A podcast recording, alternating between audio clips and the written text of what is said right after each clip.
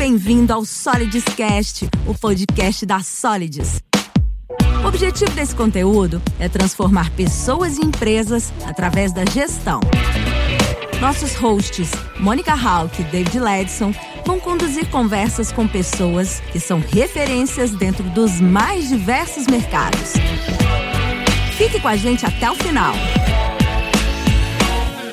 Fala pessoal, sou David Ledson, um aprendedor de pessoas há mais ou menos um milhão e meio de anos e hoje eu tô falando como CSO da Solids. E muita gente me pergunta, né, o que que é um CSO? Você sabe o que que é um CSO, Cristiano? Eu só sei que é quando o cara tá num cargo muito importante que você não sabe o que é, mas me traduza isso, por favor. Começou com C, todo mundo se empolga, né? Exatamente. É, é algum chefe ali naquela organização, né? O CSO nada mais é que o Chief Strategy Office da organização. Continua sem entender, né, Cristiano? Continua um que, pouco, que mas... faz esse cara? Por que, que tem tanto inglês no nome dos cargos no Brasil? É, hoje na Solids, especificamente, eu cuido de direção, visão, estratégia, novos negócios, empreendedorismo e inovação. Então, é ajudar a Solids a ser uma empresa melhor e maior no futuro. E esse é o meu objetivo ali. A nossa missão é ajudar a desenvolver as pessoas para transformar as organizações, ajudando a impactar as próximas gerações. Eu também sou professor, eu sou mentor de programas de aceleração e sou investidor anjo. Mas o nosso objetivo hoje aqui é falar um pouco mais com o Cristiano Freitas, né? E muito conhecido como Cris. É. Cris, conta um pouquinho aí pra galera que ainda não te conhece. É, por que que a gente usa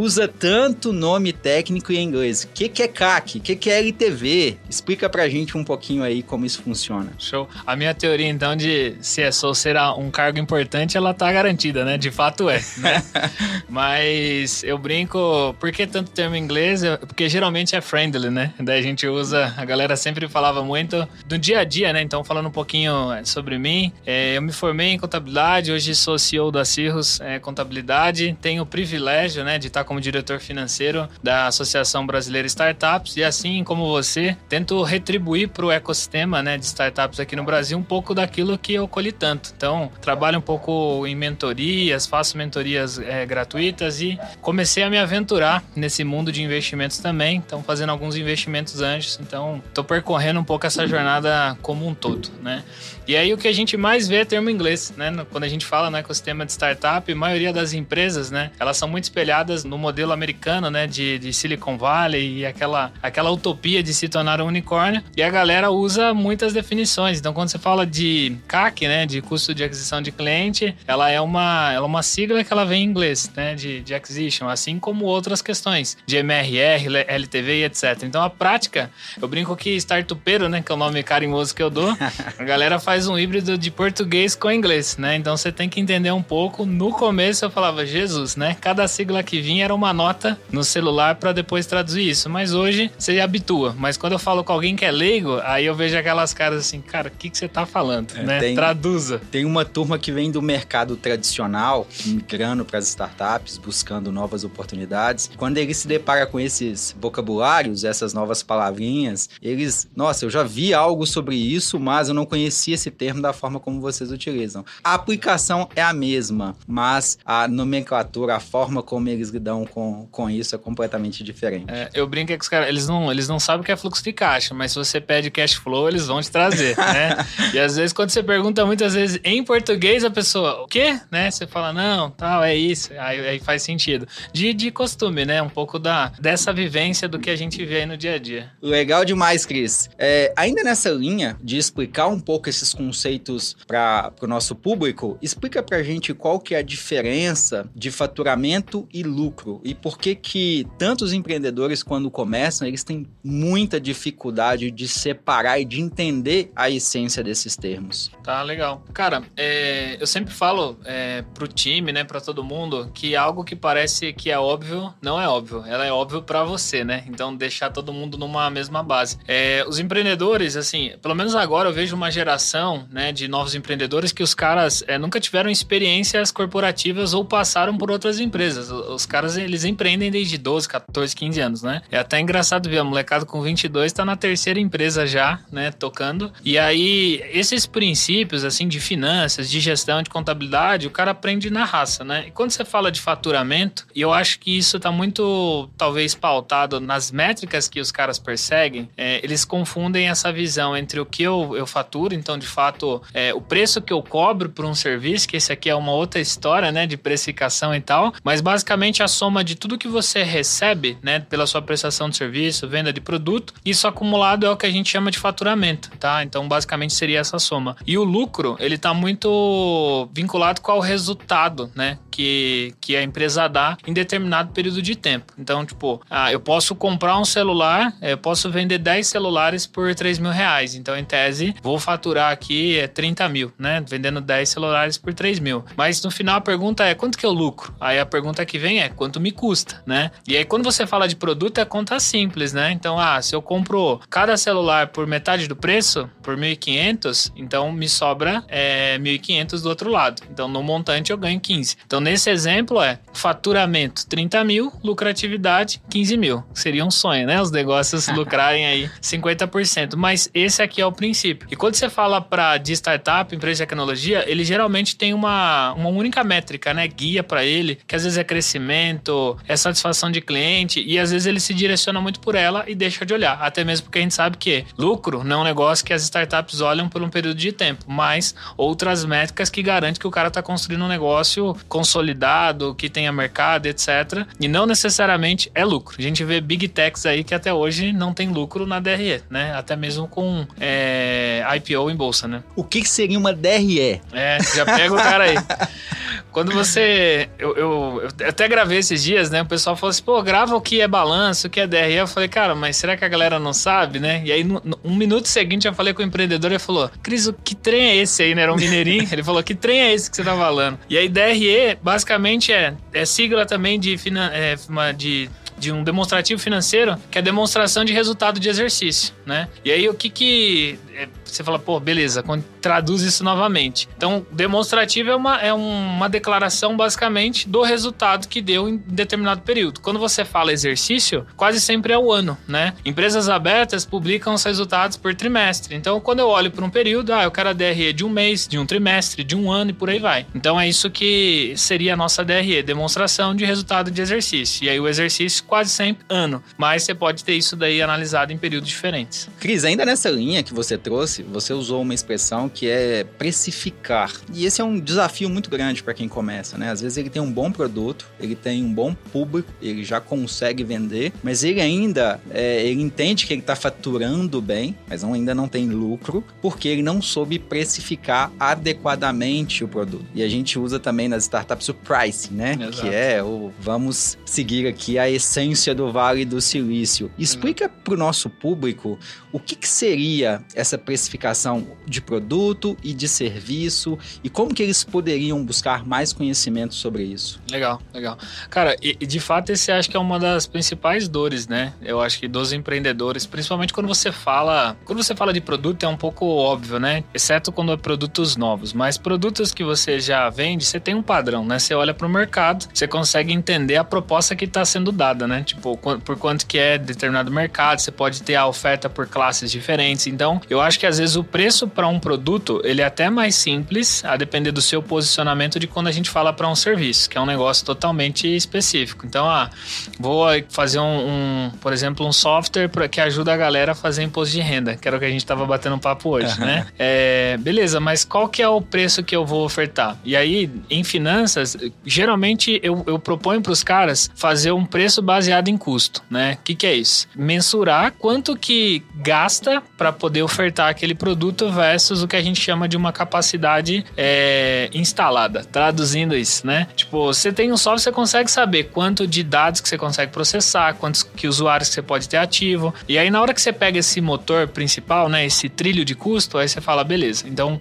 para essa estrutura que eu estou propondo, eu posso ter até mil usuários. E aí você consegue ter uma ideia do time de desenvolvimento, de ferramentas e tudo que é associado à plataforma, qual que é o custo principal. E aí você bota um preço em cima disso. Então, imagine que para cada usuário você tem um custo associado ali de 50 reais e você fala, putz, quero ganhar 30%, quero ter 30% de lucro ou de margem, e aí você vai determinar o valor de preço. O que, que isso ajuda? Referência. Porque na realidade o que voga hoje é muita percepção de valor, né? Então, às vezes você pode chegar com esse produto, ele fala, ah, deveria cobrar 90 por usuário. Aí o cara vai num concorrente e ele cobra 49, né? E, e, e é esse o preço que a galera está disposta a pagar. E aí traz toda a estratégia de como você vai definir o price. Então, muitas vezes você vai ter que definir, putz, qual, geralmente ele está associado ao que você reduz de custo ou o que você entrega de valor e você vai direcionando a sua estratégia. Mas eu brinco que pricing ele é um jogo, cara, né? E ele muda muito de fase para fase. Às vezes, é,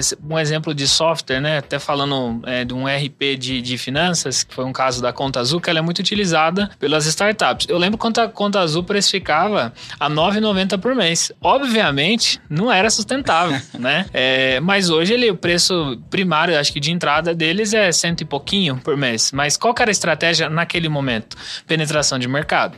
E aí ele tinha grana, tinha investimento que suportava esse movimento. Então ele usou pricing como uma estratégia. A, a pior é, cagada né, que o empreendedor faz é: comecei aqui, tô no bootstrapping, que é tipo sem investimento né, externo, vou precificar igual o cara. Falei assim: cuidado, meu amigo, porque às vezes as estratégias, os momentos, o jardim do vizinho não é igual ao seu. Então entender esse contexto. Mas pricing ele é essa visão, assim, qual valor é dado, qual valor eu oferto o meu produto. E aí existem estratégias diferentes para isso, né? É, tem muito conteúdo no YouTube free sobre esse assunto e eu acho que é, é super importante entender as estratégias atreladas a pricing, porque aí você consegue saber, pô, vou rodar em cima de ancoragem, então ofertar produtos com menos é, funcionalidades e, e a por mais 15,90 é tipo a gente assinando streaming, né? Cara, só mais 7,90 você pega o família, né? E aí você fala, ah, então vou pagar 35, né? Fazer um upgrade aqui. Exato. Mas é estratégia. Então, uma vez que você define a sua estratégia, aí você consegue é, ir fazendo os testes, mas ele tem que ser um negócio consciente. Então, assim, nunca. Duas grandes recomendações. Primeiro, olhe para dentro e entenda essa noção de trilho, né? Quanto custa, quanto gasta, etc. E o segundo é ver qual a estratégia que você vai adotar por determinado período de tempo. E esse é, esse é um jogo constante. É, ninguém, cara, precifica e fica com o mesmo preço durante muito tempo. Só pegar numa linha de tempo. Todas as empresas vão adaptando, às vezes encaixa o perfil, proposição de valor e isso vai sendo ajustado. Muito legal, Cris. Foi bem esclarecedor e vai ajudar muito os nossos ouvintes. Cris, vamos lá. É, por que Cris, né? Eu conheci o Cris lá em 2015 e sempre em problemas. Então as pessoas falavam assim: é, tô com um problema aqui com a contabilidade. E a gente fala, tem que falar com o Cris da Cirrus. Eu falei, quem que é Cris da Cirrus? E alguém foi lá e me recomendou, a gente se conheceu. Depois trabalhamos juntos ali numa startup a qual você prestava serviço. Mas conta um pouquinho pro nosso público quem que é o Cris, o que que o Cris faz, qual que é a formação dele e também por que Cirrus, da onde que vem esse nome? Legal. Cara, eu, eu vou traduzir, eu resolvo problemas, tá? Não gera. Mas, cara, assim, eu, eu, a minha jornada é bem maluca, assim, eu sempre, eu brinco que eu trabalho às vezes que eu tenho, né, com, de desenvolver pessoas, né, que é uma arte aí que eu gosto de fazer também, foi o mesmo trabalho que eu dei para os meus outros gestores, né? É, mas a minha carreira, eu sempre fiz uma carreira muito horizontal, eu nunca olhei para status e cargo, assim. Então, eu lembro, o meu primeiro passo foi um, uma provocação do meu pai, acho que nem, nem, nem sei se ele lembra disso, mas eu pedi um videogame para ele na época, era o PlayStation, aí ele falou, tá bom. Ele me levou numa, numa escola de curso profissionalizante e me matriculou. Eu falei, beleza, né? Então, vamos, o que que eu faço? Ele falou, cara, termina isso aqui e a gente vai pro próximo passo. E curiosamente, isso alguns anos atrás, não vou falar para dedurar a idade, né? Mas é, era uma, uma escola profissionalizante onde ensinava é, contabilidade, princípios administrativos e na época informática, datilografia. Quem é dali dando 2000 pra frente nem sabe o que eu tô falando, né? Quantos toques você dava na Olivetti? Cara, pior que eu era horrível, né? Mas continua sendo mais ou menos, né? Mas o. E ali, cara, eu tive esse, esse mundo, assim, de oportunidade. Eu olhei pra tecnologia, um mundo novo, diferente. É, e aí eu olhei pra contabilidade uma, e a minha cabeça sempre era, pô, como que eu uso isso, né? Do ponto de vista ali de gestão. E aí foi ali meu primeiro passo, né? Diferente do que é hoje, é, não era acessível, né, cara? Você ter, comprar um computador, você ter em casa era um privilégio de poucos. Aproveitando essa deixa do computador e explicando pro público em casa, a Olivetti era uma máquina Exato. de escrever que você, para passar numa prova, você tinha que dar um número de toques no teclado. que se você fizesse lá mais de 220 toques por minuto, você era aprovado na prova. E assim você tinha um certificado Exato. de conclusão e que você era apto a digitar na velocidade que as empresas precisariam. Olha como houve Mudou. evolução ao longo do tempo. E aí, e aí você passava do lado da sala e você falava, meu Deus, né? Você fala, tá, hoje eu falei, estão jogando CS, né? Só teclado pra. né? Mas é, aí, cara, dali eu falei, putz, gostei muito, mas não podia entrar. Porque, pô, minha, minha família, meus pais, assim, não tinha condição de despender a grana que custava comprar um computador. Aí eu falei, ok, vou por esse outro lado que é de contabilidade, mas sempre curtindo é, game e tá perto aqui desse mundo de tecnologia. E aí fui fazendo carreira, cara. Fui trabalhando, dali comecei meu braço educacional nessa empresa de sendo monitor, né? Lembro que era um moleque, tinha 17 anos fazendo monitoria. Eu falei, meu, o que, que eu tô fazendo aqui, né? E ali foi construindo vários líderes, é, sempre tinha visão de empreender. E eu brinco, a minha primeira experiência empreendendo foi com 18 anos. Eu já tinha feito um curso técnico em contabilidade, falei pros caras, pra um, um amigo do meu pai, eu falei meu, eu sei que ele tem algumas empresas. Eu vou propor pra ser o contador dele, né? E eu, eu imagino a cabeça do cara ouvindo um moleque de 18 anos, querendo cuidar ali de gestão, mas tentei durante um tempo, falei, não, ainda não é o momento, né? Obviamente. E aí fiz, é, fui trabalhei com auditoria, trabalhei em indústria, trabalhei em escritórios e nessa jornada estagiei numa empresa de tecnologia, né? Que hoje é a Matera, que é- eles são parceiros nossos também de negócio. E aí eu falei, ah, esse mundo aqui é diferente. Sobre o aspecto de gestão, de como as coisas eram conduzidas. E aí a auditoria veio depois disso. E aí eu tive a oportunidade de empreender. E obviamente me formei em contabilidade. A coisa mais óbvia, né, para quem se forma em contabilidade é você montar um escritório de contabilidade. Só que naquele momento não era Cirrus ainda. Era um escritório tradicional onde eu aprendi muito, cara, sobre é, como conduzir time, é, como é proposta de valor. E eu lembro que eu, de manhã eu falava com um varejo, à tarde eu falava com uma consultoria. Conversas totalmente diferentes. E aí foi quando começou a aquecer o mercado de tecnologia aqui no Brasil, né? Isso lá para 2010, mais ou menos. Permaneci no escritório, em 2013 eu fundei a Cirrus. Interessante demais essa história e até confessando, o meu primeiro estágio foi na contabilidade. Aí. Ou seja, de uma empresa do CIE. Tinha ali meus 18, 19 anos. Não que eu comecei a trabalhar nessa cidade, já fui garçom, já trabalhei na feira hippie, já trabalhei em fábrica de biscoito, já tive várias profissões ali na adolescência, mas formalmente um estágio de ensino médio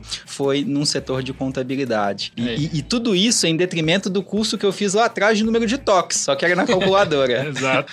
E aí eu falei, cara, é, tipo, nesse momento, acho que era 2013, foi quando a gente montou, já tava mais aquecido, tinha aceleradora saindo, investidor anjo aparecendo, e aí eu tinha uma tese. Eu falei, pô, todas as empresas de software, elas centralizam antes de centralizar, porque ela vai pra exper- é, experiência. Então, você trabalhar com um nicho, é, a minha percepção é, eu consigo identificar do- dor, proposta de valor, oportunidade, crescimento. E aí foi quando eu decidi sair dessa empresa, montei a Cirrus, e aí a gente falou, ok, vamos montar uma empresa de contabilidade exclusiva para atuar no segmento de tecnologia e startup. E aí foi o pontapé é, inicial que eu dei em relação a Cirrus. E a sua dúvida sobre a Cirrus, que é, o pessoal fala Cirrus, é Cyrus, eu falei assim, como você melhor entender. Cyrus é mais global, gosto também. Mas eu queria ter uma, uma empresa, e é engraçado isso, que é como eu trago para nossa cultura um aspecto de vivências negativas que eu tive em outras, em outras empresas. Então, a nossa proposição de valor é não errar em, em situações em que a gente é, foi, é, sei lá, teve uma consequência ruim, uma experiência ruim como colaborador. E a gente queria algo que determinasse isso, que, pô, as coisas têm que acontecer em sinergia entre as pessoas. é, no final do dia, o que importa é que todos somos pessoas, então a gente não pode esquecer do humano que tá por trás de uma empresa, de um CNPJ, e uma proposição de valor de agregar, tá ligado? E aí, quando a gente juntou tudo, não, a gente não achava um nome. E a gente falou, pô, vamos criar Cirrus. Então, Cirrus vem disso, SY de sinergia, HU humano e S soma. Então, a nossa objetivo sempre é ter esse, essa nossa base fundamental. Nunca esquecer que as pessoas, elas são mais importantes do que os processos, que as pessoas tomam as decisões pelas empresas e isso feito em sinergia só agrega valor. E aí é isso que a gente toca com o nosso time. Até que contabilidade, gente, não é uma ciência exata, né? Ela é uma ciência humana. Exato.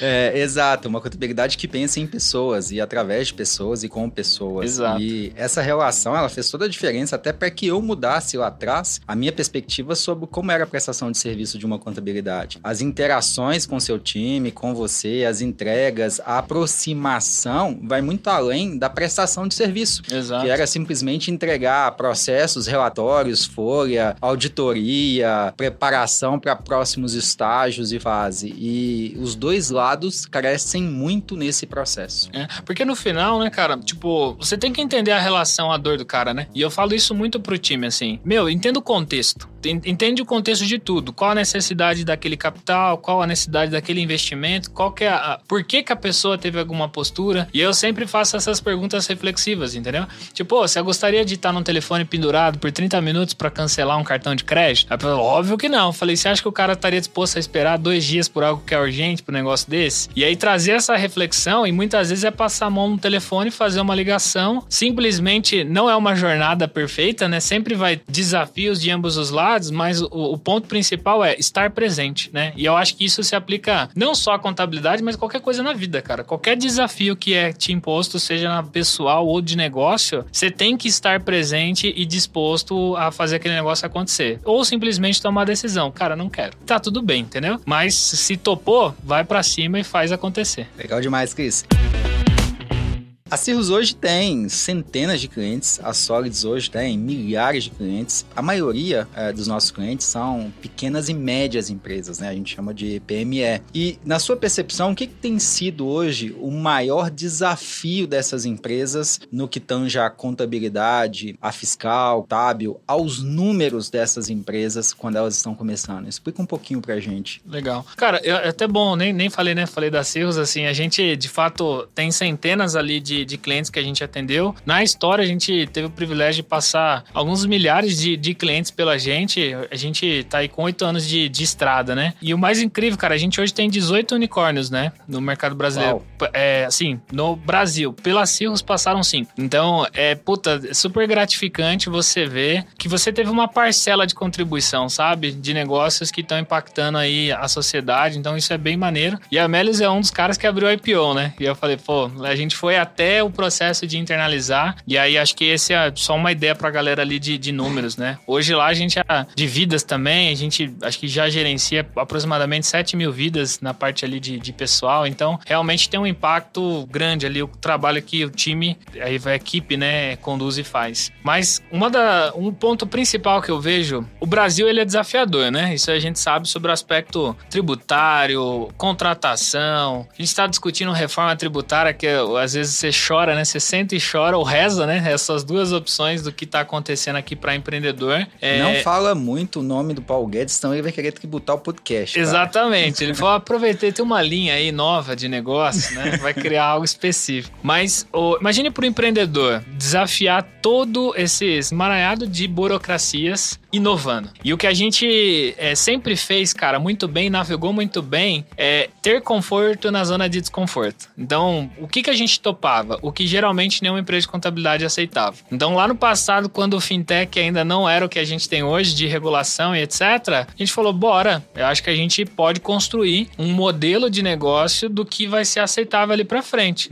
Você não cria, né? Você olha, você, você, você aprende com algumas regulações. E aí, nessa jornada, acho que são alguns desafios, assim. Acho que um é isso. Quando você traz a inovação, ela sempre vai estar à frente do que efetivamente está previsto em lei. Isso é óbvio, né? O Uber tomou pancada para todo lado até que se regulasse como seria a atividade dele aqui. Assim como a gente tem a Buzzer hoje também, né? Uma startup ali de, é, na parte de rodoviário também inovando e todas tantas outras. Então, quase sempre a inovação ela vem, constrói, pacifica o que faz sentido e aí depois vem a regulação. Então, eu acho que isso aqui é um ponto desafiador, né? Então, você tem, eu brinco que você tem que ter muita vontade de empreender sobre essa, sobre essa ótica. É, o Estado ele deve ter um time dedicado ao olhar essas startups, essas empresas de tecnologia e falar assim: todos os dias ele levanta e ele observa e fala como eu vou atrapalhar esse negócio hoje e prejudicar a, a, a população. E aí eles começam a escrever as leis e os decretos. Não, essa aí. É, é, é, o exemplo clássico disso, né? É. Resolve um problema de algo que já é longo e agora vem o Estado e, e barra o processo. Não, cê, eu acordei ontem vendo a notícia, tipo, é, né, que a, a prefeitura aqui, eles vão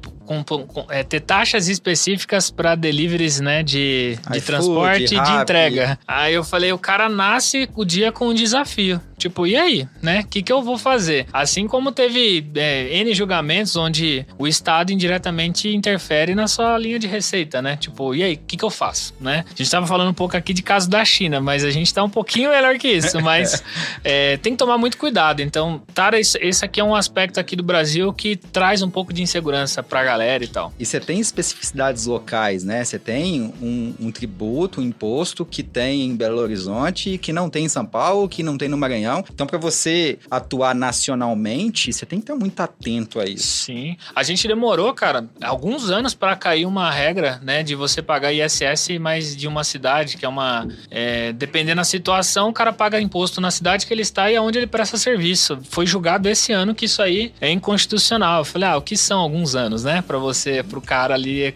é, soltar dinheiro. Mas aqui eu acho que é um aspecto que eu brinco que a gente não controla. Então é um jogo ali que você tem que ficar acompanhando, moderando e tá ligado que em algum momento você vai ter que ter alguma ação. Internamente, é, o que eu vejo, é, de muita. é, não preparo, às vezes, de time para atuar dentro desse, desse é, das startups, né? Das empresas de crescimento de, de tecnologia. E aí, quando você fala de time, todo mundo já sabe, né, de hype, que tecnologia é um negócio que é uma briga ferrenha no mercado, né? Porque tá faltando mão de obra qualificada, tem surgido startups, né, que qualificam de uma forma, é, assim, excelente profissionais para atuar, porque é uma demanda que existe. Mas, cara, não se limita a isso. Quando você olha para as outras áreas, né? Quando você olha para a área de RH, quando você olha para é, controladoria, finanças, área legal, não tem com o tempo também profissionais com esse olhar apto a entender a lógica, a dinâmica, a descentralização de como funciona uma startup. E aí você dá choque, cara. Quando entra alguém de contabilidade novo, ele fala assim: Jesus do céu, como que funciona, né? Porque o cara tá acostumado às caixinhas, entendeu? Ah, compras é aqui, vai pro faturamento que é aqui, aqui é tesouraria. Primeiro você chegar para uma empresa e falar qual a sua área de tesouraria, ele vai falar, porra, que língua que esse cara tá falando. Mas eu acho que a estrutura do time ideal pro tamanho da startup é um desafio constante, né? Então, assim, e aí em toda a escala. Algumas dores maiores, que é o que a gente falou, de marketing, de vendas, é, de tecnologia, que geralmente estão associados ao motor de crescimento. Não adianta você vender, botar cliente para dentro se, se o produto não tá pronto, né? Também. Mas eu acho que isso com o tempo vai avançando para os outros lados, né?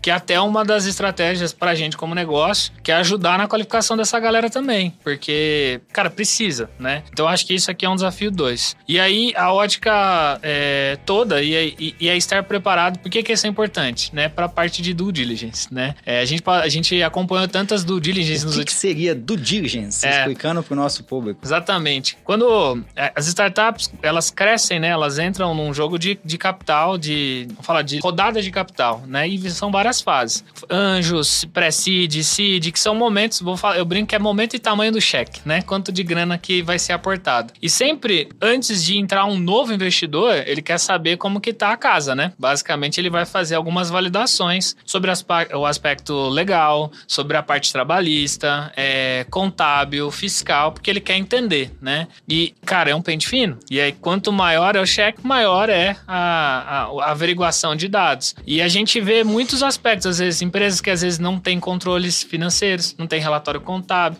A due diligence fala, me manda os seus balanços, né? Que é, um, que é, um, é igual a DRE, tem um balanço patrimonial, que é um relatório anual. O cara falou, não, eu não tenho isso. É, você quer a minha apuração de imposto, né? Mas por que casa? Desconhecimento com é, o, o aprendizado que às vezes ele não tem do lado do cara que assessora ele também. E aí isso, a, na due diligence vem tudo, né? Ah, mas é, e erros simples, cara? Tipo, putz, eu não poderia, é, eu tinha que pagar comissão, às vezes pro meu colaborador na folha de pagamento, eu não podia pagar por fora. É, estagiário, o cara tem que ter contrato, né? Só contratar ele como estágio, vida Ele já que está há segue. cinco anos como estagiário, eu precisaria contratá-lo. Tem uma legislação específica É. para estágio, não tem? Ti- Tinha que é, me adequar a prazo de férias e coisa do tipo. E, cara, a Due Diligence vai pegar tu- tudo isso, porque a empresa que é contratada, de fato, ela precisa apresentar para o investidor um nível de conforto. E não necessariamente deixa de acontecer o investimento, mas às vezes impacta o valor né, do negócio naquele momento, tá dependendo.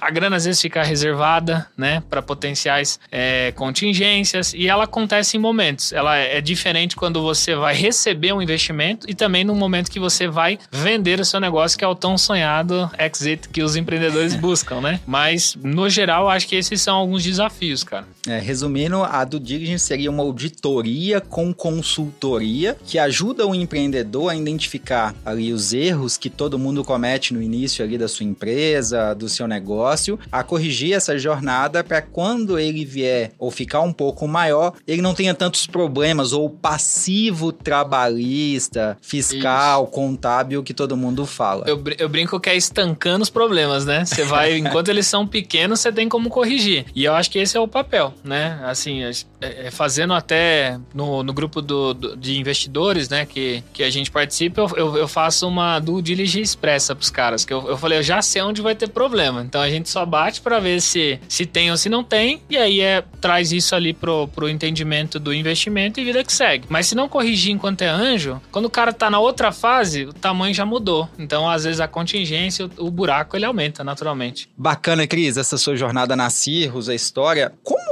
que surgiu? Como é que foi o, o, mosquitinho que picou lá atrás e falou assim: Uau, você é empreendedor? Você fez algum teste vocacional? Você fez uh, algum, algum exame, alguma prova? Teve alguém que te inspirou? O que, que aconteceu que mudou a sua forma de não vou fazer concurso público, não vou seguir uma carreira dentro da organização formal, mas eu quero empreender? O que, que aconteceu? Não, legal. Cara, é, hoje você tem clareza do que aconteceu lá atrás, né? Mas é, nesse primeiro emprego que eu falei ali na, na escola profissionalizante, eu tive uma grande mentora. Inclusive, Cecília, se você assistir, obrigado, né? Exercitar a gratidão. E ali eu lembro que eu fiz um teste, que acho que em tese era um teste vocacional, e aí ele trouxe algumas definições é, sobre perfil que na época não fazia sentido, né? Assim, trazendo um, uma questão de, de, de comunicação, é, de, como, de carreiras possíveis e eu lembro que uma das que me indicavam era muito na área de vendas. Eu falei, mas como? Né? Eu gosto de contabilidade e tal. E aí eu falei, mas aquilo, aquela pulga ali ficou, né, assim, na, na orelha e fui tocar na vida, né? E, cara, eu sempre tive o desejo de realizar, sabe? De impactar, de desenvolver pessoas, de desenvolver negócios e etc. E aí depois, é, quando eu falei ali, eu, eu, estava na KPMG, né? Tipo, e, e, ali eu tinha muito acesso a essa visão de tudo, de oportunidade. É, e eu sempre, eu sou mais ousado, assim, sabe? Enquanto todo mundo tava trilhando um caminho, né? O mais obviamente era fazer carreira em auditoria, me tornar controller e etc. Eu falei, ah, acho que não. Acho que eu vou pro mercado, vou empreender. É, e nessa jornada é, foi quando eu fiz alguns testes para entender meu perfil. E aí hoje eu entendo que eu tinha feito um profile, né? Que era para entender qual que era a minha base. É, e lá dava, na época, é comunicador executor. E aí quando eu li aquilo, eu falei, meu Deus, né? É Deus falando comigo. É muito engraçado, né? Quando você lê sobre você tem isso. aquele choque, né? Você fala, é. tem alguém contando Tem alguma vida. câmera por aí, tá ligado? E aí eu vi ali, eu falei, pô, realmente não casa, sabe? É, tem um direcionamento, obviamente, do perfil que dá para crescer, desenvolver e etc. Só que eu falei, meu, eu consigo fazer mais, né? Consigo fazer mais empreendendo, consigo é, desenvolver isso. E eu fiz periodicamente outras é, testes. Um momento de carreira, eu optei por me desafiar e fazer coach, que era uma coisa que é, eu, eu, era bem crítico. Eu falei, mas será que funciona? De como é? E aí eu fiz algo muito pessoal para casar os alinhamentos, os, os objetivos. E, e, literalmente é um cara que, que eu admiro bastante a história dele. E aí eu, eu indiretamente é muito aquele mentor que você busca, né? Do ponto de vista de aprendizado, de vida e tal. E aí eu apliquei recentemente, falei, vou fazer de novo, né? Vamos ver como que, como que tá o meu perfil. E ainda o que me prevalece é comunicador executor. E eu dei uma hora, falei, vou fazer de novo para ver da percepção. E é isso que prevalece. E faz muito sentido no meu dia a dia, sabe? Do que eu faço hoje é, na Cirrus. Por mais que eu entenda sobre contabilidade, eu me especializei em tributário, a minha grande. É, meu grande papel não é tanto na parte analítica, na, nos processos e etc. Eu, eu sou um cara que entrego muita visão. Eu, eu, eu olho um pouco para frente, então às vezes a galera fala assim: Meu, o que, que você tá é, acompanhando esse cara? Eu falei assim: Não, eu não tô acompanhando ele. Eu tô vendo o mindset dele, o que, que ele faz no mercado e como que a gente pode aplicar isso aqui. E o meu time me dá muito feedback em cima daquilo que é. E é que tem a, é, eu brinco que tem as outras verdades do seu perfil que você tende a negar, né? Tipo, não, esse não sou eu. E aí, quando você é humilde, cara, e reconhece, putz, pode ser que sim, né? E aí você começa a crescer, você começa a desenvolver. E eu acho que isso é, é foi, foi super importante, tanto para determinar a minha carreira como empreendedor, quanto para me direcionar a ser um líder melhor todo santo dia. Que aí tem coisas que eu não me arrisco a fazer hoje que eu tenho clareza. Eu falei, pô, isso aqui não é para mim. Eu preciso encontrar pessoas que são melhores do que eu, que me complementem. E, e isso é uma das, das grandes coisas, uma grande virada de chave que a gente está fazendo sobre o aspecto de gestão hoje na Cirrus. E, e saber lidar com quem você tá, né? Então, às vezes você tá com uma pessoa que tem um perfil totalmente diferente. Qual que é o tom de voz? Qual é o tipo de alinhamento? Quais são os acordos? E desconhecendo isso, é, te gera às vezes insucesso, cara. Que você consegue mapear. Então, eu acho que entender como você funciona e como o outro funciona, você estabelece ali uma, uma relação mais duradoura, né? De negócio e relacionamentos para a vida, né? É, na, na nossa evolução profissional, no início, naturalmente, a gente procura estar, trabalhar com pessoas muito parecidas com a gente. É, que têm as, os mesmos valores, os mesmos princípios, torcem para os mesmos times, e aí você acaba vivendo e criando aquela sua bolha, porque é muito mais confortável. Uhum. E sair, estourar essa bolha, buscar o desconforto, o confronto para que você cresça, não é algo tão simples ou trivial de se fazer. E quando a gente vai amadurecendo como profissional, como ser humano, a gente começa a perceber que a complementariedade ela é necessária para que você evolua e é um passo fundamental para nossa vida, não só profissional, mas para as nossas relações, né? Isso ajuda muito a crescer, enxergar o outro e isso é um dos princípios de diversidade. Sim, é uma coisa que eu, que eu uso muito, né, com o meu time, né, de, de, de people ali, a gente fala muito isso, é abra mão da vaidade. E às vezes você fala, ah, mas em que sentido de vaidade? Em todos os aspectos, né, do, do eu, né, do eu quero, né, do que é para mim. E aí você é humilde, cara. Então, às vezes, é, eu dou a liberdade pro meu time, assim, cara, se eu escorregar em alguma das coisas que eu trago como princípio e cultura, porque no final eu sou ser humano, então você tem que entender que eu posso errar também, eu, eu dou abertura para que a pessoa fale, né? E é difícil, né, quando você, as pessoas terem esse perfil. E eu não me importo, sim. É, eu, eu, eu, brinco que eu trato qualquer um independente de estar, é, status, cargo ou função que, que faça. Então, é, eu trato o humano, né? E aí, o que a gente vai construir junto é outra questão. Então, abrir mão dessa vaidade, eu acho que ela simplifica a nossa vida, cara. E aí, como empreendedor, como pessoa, é, é um negócio que toca. é, e hoje a gente tem traduzido isso como empatia, né? Exato. Se colocar no lugar do outro e tentar calçar ali os sapatos dele para enxergar o que, que ele tá vivendo, como ele tá vivendo, em qual contexto. Exato. A gente hoje não é um robô que atua, entra para a organização, coloca ali o seu capacete, a sua armadura, eu vou fazer o que foi me pago ou quis tenho sido pago para fazer e vou embora. Não, existem relações, existem trocas, existe um ser humano ali que você quer se aproximar. E a gente vem evoluindo muito ao longo do tempo nesses temas, né? Eu, principalmente, tenho aprendido bastante nos últimos anos. Sim. Legal, Cris. Seguindo nessa pauta, eu gostaria de falar com o empreendedor real, aquele que de fato faz a coisa acontecer, né? Aquele empreendedor raiz. E aí a gente começa, nos últimos anos, a gente teve uma gama de pessoas falando que são empreendedores, porque tiraram ali ou conseguiram o seu MEI. E aí gostaria que você explicasse um pouquinho pra gente o que é o MEI, afinal de contas, e qual que é o próximo passo para esses empreendedores que começaram ali a sua jornada.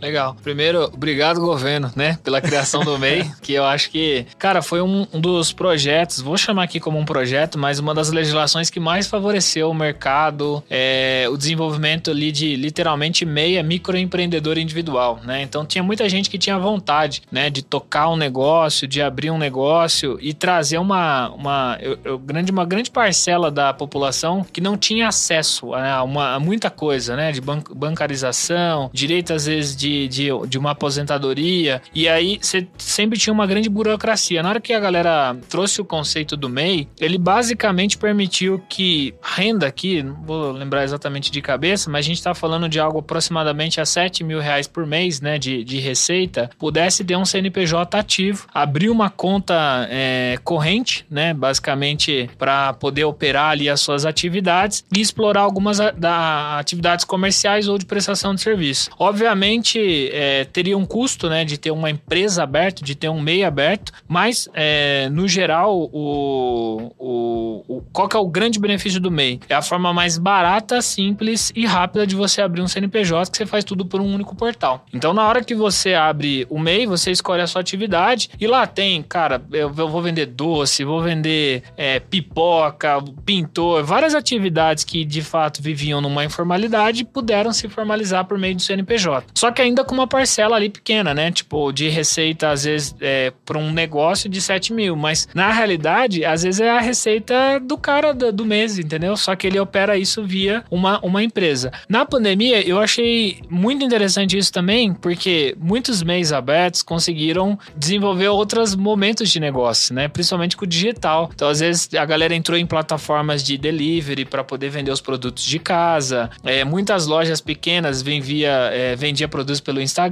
coisas que anti, antigamente não era possível porque tinha um monte de burocracia. Então, hoje, cara, se eu decido empreender, é, em uma hora você tem um CNPJ apto para poder explorar esse tipo de atividade. Só que, como ele tem essa faixa, eu sempre oriento né, a galera de MEI a já adotar o conceito de separar as finanças do negócio e as finanças pessoais. Obviamente, você não cria um negócio porque ele é divertido e nada do tipo, é porque você vai viver da renda daquele negócio. Só que aí você tem que já ir separando isso, porque esse tá o ponto que o governo precisa dar uma trabalhada, né? Cara, você passou esse limite de 81 mil no ano, automaticamente você cai em todas as demais regras é, de uma microempresa. Que daí o passo seguinte é você ser uma empresa é, do Simples Nacional. O que, que isso significa? Você passa a ter contador, você vai começar a pagar imposto. Se você quiser contratar time, você começa a ter encargos e todas essas regras. No MEI pode, mas um só. Só que muda muito a realidade, sabe? É um, é um choque de realidade numa saída do MEI para uma empresa comum. Então, por mais que é, não seja obrigatório, eu sempre aconselho, cara, olhe como é uma gestão de finanças, olha como é, é gerir um time e vai se preparando, independente da atividade que você faça. Mas eu acho que ele é um grande benefício e assim, é um dos grandes números que a gente vê de novos empreendedores que vêm saindo são empresas que abrem como MEI, que é a pessoa que está em casa, é o trabalhador ali que era, é, vou nem falar ilegal, no sentido informal, informal, né? Era o informal que agora está legalizado, tem acesso a muitas coisas que antes não tinha, inclusive consegue declarar a renda dele, adquirir bens e financiar e o que quer que seja que até então ele não conseguiria. É, mas eu acho que ele foi um, é, ele é um grande projeto e um grande benefício que é dado para essa parcela grande de microempreendedores. Que no final, hoje, micro e pequenas empresas, e o MEI está dentro desse grupo aqui, eles passam de 90% dos CNPJs constituídos, sabe? E, e, na geração também de emprego. Então, acho que tem sim que tem incentivo. E até o próximo passo dele, então, seria ser uma microempresa, né? Que aí deixa de ser um microempreendedor, passa a ser uma microempresa com uma outra atividade, uma tributação de simples nacional. Então, fica de olho, sabe? A minha dica para o empreendedor é vá acompanhando qual que é a sua próxima passada, essas regras do simples, o que muda de imposto, o que, que você paga mais ali de encargos, que daí você já está apto, né, para dar esse próximo passo aí. Legal demais. Cris, você tem percebido que o empreendedor, o real empreendedor, ele tem dedicado mais tempo a aprender sobre isso, sobre tábio fiscal, tributário, imposto, governo, nosso sócio maior aí. É. É, é, o brasileiro ele tem começado a querer explorar um pouco mais, ou isso ainda é muito distante da realidade das pequenas e médias empresas? Cara, acho que evoluiu, mas a, a, maior busca que eu vejo na maior parte dos empreendedores tá num lado que, obviamente, é o mais importante, que é o que ajuda esse cara à venda, né? A, a marketing, a, pro, a posicionamento, eu vejo muito incentivo ou busca nesse sentido, né? Para de fato crescer o negócio, desenvolver o negócio, gerar receita, etc. Mas eu, eu vejo uma parcela muito grande também da galera olhando para a área de finanças, isso é muito bom. Porque antes era um negócio não muito acessível, né? Muito caro, então às vezes finanças putz, tinha que fazer faculdade ou procurar. Se era formado, o cara ia fazer MBA. Você era meio temido, né? Eu tenho é. que falar com contador, as pessoas não tem que falar com contador e agora? É. E a receita? Exato. É, é tudo muito é, duro, né? Você fala, nossa, quero mexer nesse vespeiro, deixo de olhar para isso. Pra... E aí eu prefiro o brasileiro comum, ele prefere deixar as coisas sendo feito não tão certas, com alguns obstáculos ali, não mexe muito naquilo. Quando ele vai mexer, o problema já tá grande demais. Exato. E eu acho que esse é uma é um grande assim crença limitante assim dos empreendedores que assim, cara, tem burocracia? Tem. Às vezes você vai falar de temas que você não domina? Vai. Mas, brother, você tem que falar, entendeu? Tipo, e eu acho que esse de não falar com o contador é, é, é até um pouco da classe, sabe? E aí até, eu até brinco com, com outros contadores amigos. Eu falo, meu, a gente tem que deixar de ser aquele cara chato, mas falar com o empreendedor sobre negócios, sobre a importância. De fato, é sair daquela cadeira ali do cantinho de, de processar dados e só mandar imposto, só mandar guia pra galera e sentar pro cara para poder ajudar ele mesmo no, no aspecto de finanças, do que a gente falou sobre precificação. E às vezes o, do empreendedor é, cara, vai perdendo esse medo, né? Vai falando sobre o tema, vai se aproximando, porque uma das coisas que a gente hoje não pode falar é que, ah, eu não sabia. Porque informação Exato. tem, né? E às vezes é, você pode ser que você não tenha o, o um parceiro ideal. Mas é, no final você precisa buscar, né? Se desafiar. Então acho que tirar essa crença aí limitante de tipo, ah, melhor deixar assim, melhor deixar quieto, melhor não fazer, é, é pior porque às vezes você tá gerando um grande passivo, né? O brinco é um filho, né? Uma conta que vem lá na frente é, de não se preparar. E hoje tem muita informação acessível, né? E aí, não fazendo jabá, mas lá na, por exemplo, na própria CIOS, a gente produz muito muito material gratuito em blog, em vídeo, e-book e outros materiais, cara, a informação tá livre, entendeu? Tipo, e assim existem outros, iniciativas do Sebrae, né, de cursos de formação. E aí às vezes você vê baixa aderência mesmo, mas é uma questão cultural. Às vezes literalmente a galera fala: "Ah, é melhor deixar isso aqui assim mesmo, e vida que segue, não vou pagar". E eu até entendo o lado do empreendedor, saca? Tipo, você pagar imposto, você espera uma contrapartida. É, mas você tem que aprender a jogar com a regra do jogo. Então acho que buscar essa qualificação qualificação antes de desenquadrar de um MEI, por exemplo, é o que eu falei, é, impre é imprescindível para o cara garantir aí sucesso na jornada, né? Se você tivesse que dar três dicas aí para os empresários, os empreendedores, os startupeiros, para começar ali é, a organizar a sua vida, quais seriam? Cara, eu acho que quando eu falo de, de dica, assim, é, acho que a primeira é seja humilde em aspectos que você não domina. Eu acho que isso é muito comum. Acho que o ser humano ele tende a ser um cara às vezes meio arrogante, sabe? Tipo, é, é difícil você admitir fragilidade, talvez. Então, acho que esse primeiro ponto é sempre exerça é, um pouco essa humildade, assim, ah, com quem eu preciso preciso ou quem é mais qualificado que eu? Você tem aquela sensação que o empreendedor, o empresário, ele, ele entende, ele acha que ele precisa dominar tudo? Eu Contabilidade, fiscal, contábil, folha, planejamento, comercial. Qual que é a sua percepção? Assim? Não, é, é, isso que eu falo. Às vezes você fala com o empreendedor, o cara ele é o, é o polivalente, né? Tipo, não, planejamento eu, eu faço, eu sei. E às vezes, cara, dedica muito tempo buscando formação, orientação, lendo material que com o tempo ele vai sacar, putz, seria muito mais fácil eu ter delegado essa tarefa, essa atividade para outra pessoa. E aí, é, e para outra pessoa, não tô falando de pagar não, né? A gente faz programas de mentoria é, via Associação Brasileira de Startups, Sebrae e outras iniciativas que o cara tem acesso, sabe, de alguém que pode minimamente dar os direcionamentos. Então, acho que esse, uma dessas dicas é, cara, tenha essa humildade para admitir onde, onde não é o seu jogo, né? E às vezes trazer pessoas é, qualificadas ali para você nesse sentido. Segunda dica que eu falei um pouco é: não olhe tanto para o que o seu concorrente faz. Eu acho que é importante mapear, né? É, concorrência, movimentos etc. Mas fique fiel ao planejamento. Eu acho que muitas vezes, é, eu numa época, cara, deixei de seguir um monte de gente no Instagram porque eu vi que aquilo me fazia mal, porque eu tava olhando a direcionamento, às vezes um post, um comentário, e eu tava olhando muito pro lado. E não tá errado olhar, né, pra concorrência, mas ela não pode mudar a sua estratégia, porque é um passo de cada vez. Então acho que isso aqui é uma das coisas que eu vejo que acontece bastante é, no, no, no, dia a dia e, e, de modo geral o que eu tento fazer na minha vida, cara. Não ataque múltiplas oportunidades ou produtos ao mesmo tempo, né? Escolha um e dedique tempo para resolver aquele negócio. É, aquilo que não é o seu foco te tira dele. Exato. Eu gosto muito dessa frase e, e sobre aprendizado, né? E tento jogar em todas as posições do campo ao mesmo tempo. Eu tenho uma filosofia comigo que é sempre trazer pessoas melhores melhores do que eu pro meu time. É simplesmente porque eu não sou especialista em tudo. E eu não vou conseguir dedicar tempo necessário para resolver aqueles problemas ou trazer soluções numa velocidade maior. Então, o meu time, normalmente, eu tenho pessoas que são muito melhores do que eu. E, em uma das mentorias, há poucas semanas atrás, eu falei isso num board. E eu falei, eu sempre contrato pessoas melhores que eu em planejamento, em gestão, em people, em produto, tecnologia. Falou, mas a gente imaginava que você fosse melhor. Não necessariamente eu preciso ser o melhor.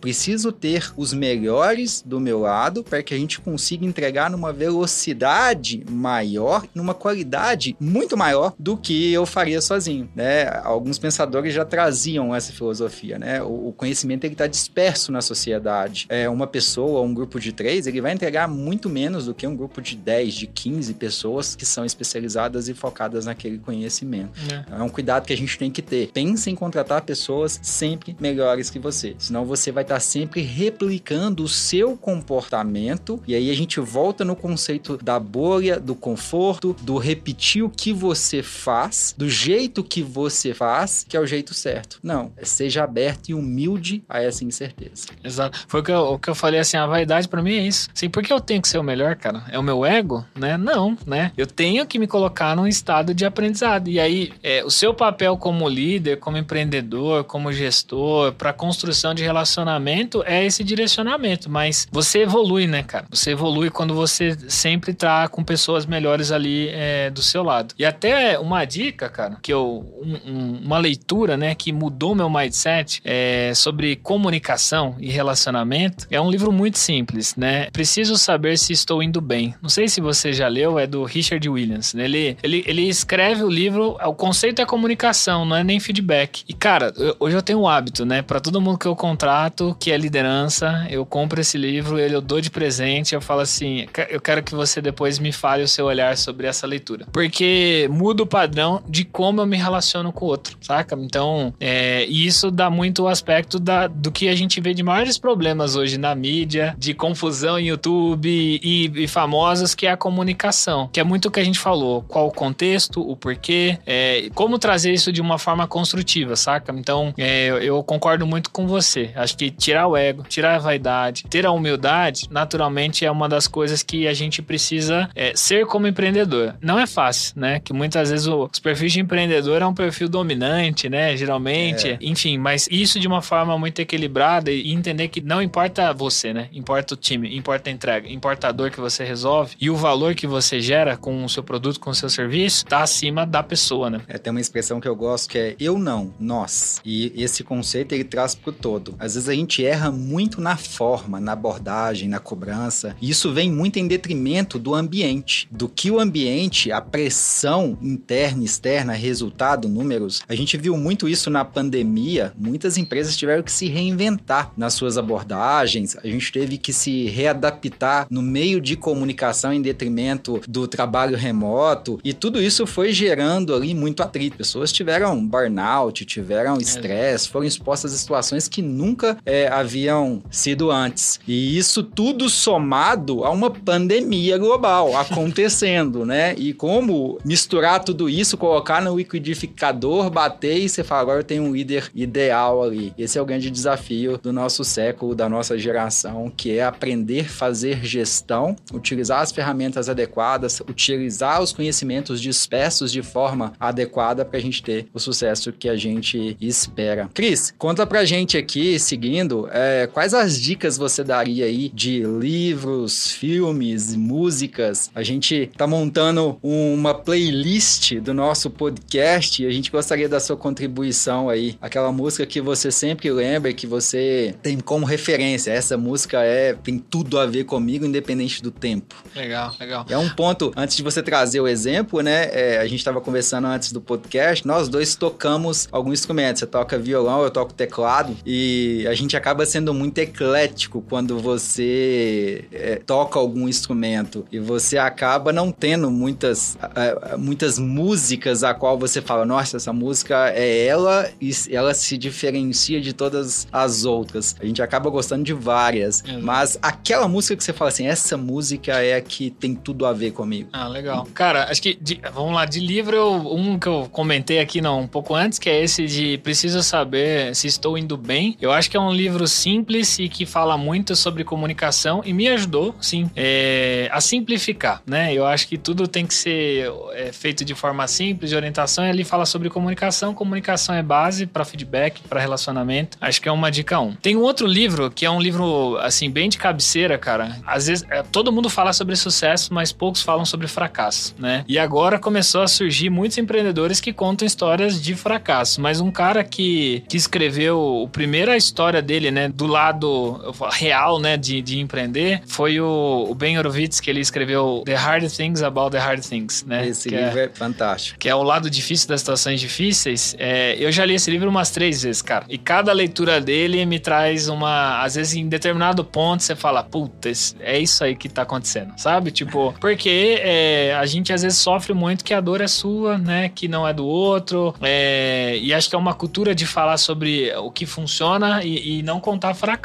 Então, eu acho que ali, para mim, é um livro que jogou a real e ele me ajuda bastante. Eu gosto. Então, independente de área, ele naturalmente é um cara que é, construiu a história em tecnologia, mas os princípios ali te atendem em qualquer área ali de negócio que você esteja. E música, cara, é o que você falou, eu sou um cara eclético, né? O meu, meu time que brinca. Ele falou assim: ó, você dá uma pifada no algoritmo do Spotify, viu? Pra te fazer a, a recomendação ali de mix. Mas tem um cara que eu admiro muito como empreendedor, como músico, que é Renato Russo. E uma das músicas que ele fez, que eu brinco que dá, dá muito para você fazer uma analogia com a vida de empreender, é a música Mais Uma Vez. Toda vez que eu escuto, é, cara, aquela música ela faz muito sentido, né? Sobre os momentos que você, né, de, de você acreditar e não simplesmente do acreditar, a, a letra da música encaixa, sabe? Então, se eu, pô, se eu tô feliz, você escuta a música, você fala, porra, é isso, cara, né? Se você não tá bem, aí você fala, não, é isso, amanhã vai, mano, amanhã é outro dia e tal. Mas é uma música que eu gosto, então toda vez que eu escuto, ela me traz memórias de aprendizado, de crescimento, de desenvolvimento. E aí eu faço isso tanto pro lado de negócio quanto pro lado da vida. Que vai sair ainda uma tatu em homenagem a essa música que eu gosto mesmo, né? E é interessante que a nossa geração, ela buscou aprender a tocar algum instrumento, principalmente o violão, até pelas músicas do, do Legião Urbana, né? Exato. É, Engenheiros do Havaí, o que tá nos ouvindo aí, a gente pode estar tá falando grego, mas Exato. vale a pena aí pesquisar e entender um pouquinho sobre essas músicas dessa época, dessa geração, que são atemporais, né? É, e esse, e,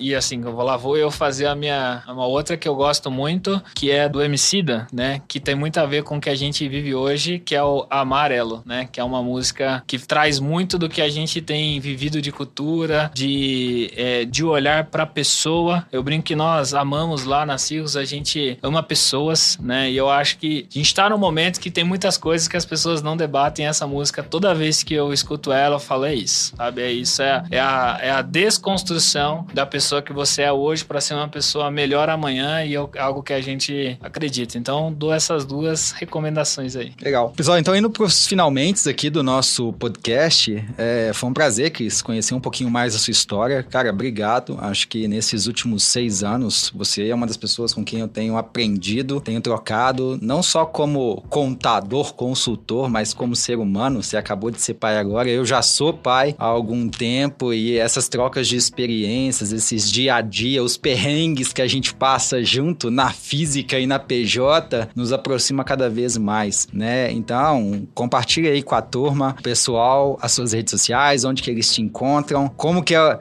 encontrar o Cris. O Cris tá em todos os canais? Conta aí pra gente. Legal. Cara, eu que agradeço. Sempre é bom, né, contribuir, tá do lado de gente boa. Então, para mim é sempre um privilégio contar um pouco a história e agregar de alguma forma. É, nas redes sociais da, da Cirrus para Instagram, é, LinkedIn, Facebook, é tudo arroba Cirrus Contabilidade. Então, a gente tem produzido bastante material. Então, convido a galera para conhecer, é, compartilhar, curtir. Embora, né? Ajuda no engajamento, é sempre bom. E eu agora vou centralizar muito a minha, meus conteúdos e minhas interações pelo Instagram. Daí é arroba cristiano.ffreitas, né? Tô tentando simplificar, mas vai dar bom, né? Mas estou produzindo bastante coisa por lá, então tudo que eu tenho feito de projetos pessoais, treinamentos e coisa do tipo, vou, vou deixar ali centralizado no Insta mesmo. E nas Cirrus é essas três, né? No Insta a gente conta um pouquinho mais da nossa dia a dia para fora, né? Um pouco de cultura, o que a gente faz. E no LinkedIn e no Facebook a gente compartilha bastante dos materiais que a gente produz. Então, corre lá e dá, dá uma seguida. Bom, pessoal, as nossas redes sociais da Solids é Solids Tecnologia e a minha é David Ledson. A gente encontra todos os nossos conteúdos no Instagram, no Facebook, no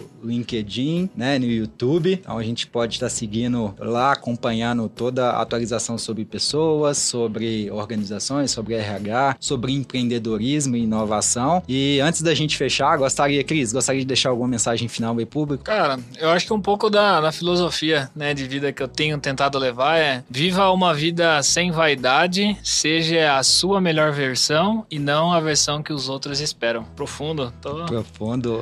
Mas é o que eu tenho buscado de filosofia e tem me ajudado bastante. Legal demais. Gostaria de deixar para vocês todo dia essa oportunidade de reconstruir a sua história. E é só o começo. Até a próxima semana, até o próximo episódio. Valeu, pessoal. Obrigada por ficar com a gente até aqui. Espero que tenha gostado desse episódio. Não esquece de nos seguir nas principais plataformas digitais e nos avaliar. Nas redes sociais, estamos com arroba Solides Tecnologia e no site solides.com.br. Acompanhe a gente por lá também. Semana que vem, eu te espero aqui de novo para um novo episódio.